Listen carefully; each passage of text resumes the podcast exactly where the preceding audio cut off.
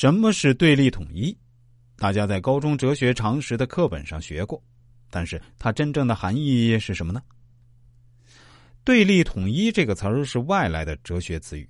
从意义上看，对立统一是一个充满了科学思想的哲学观点。它以对立性体现个性，以统一体现共性，在统一中体现旗帜鲜明的对立。对立与统一双方相辅相成。通过对立统一的综合性总结，将一切事物的基本关系做出简洁的表达。如果将对立统一从字面上细细分析，发现它存在有不尽人意的地方，总是觉得这种简洁表达有一种模糊性。详细梳理起来，会梳理出一些不能明白的疑问。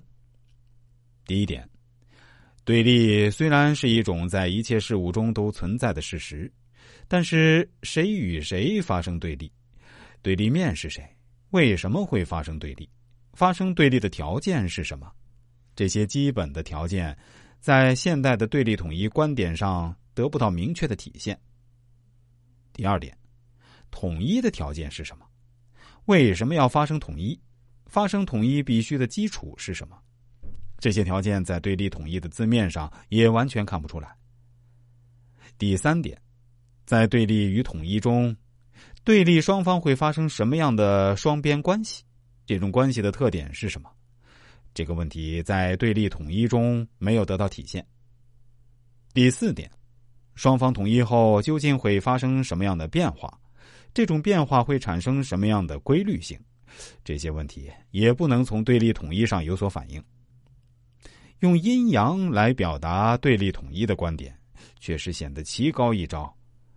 单凭两个对立的相反性质阴与阳的相互组合方式，就已经将对立与统一的关系全部包含在内，并做出清楚的表达。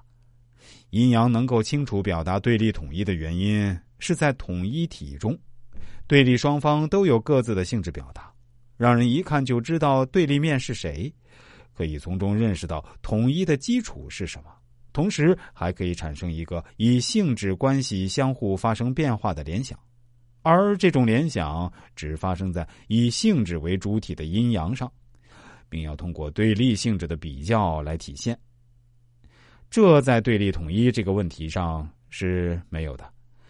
对立统一没有一个明确的性质或性能规定，它是空虚的泛指，不可能给人产生一个有规定性质的联想。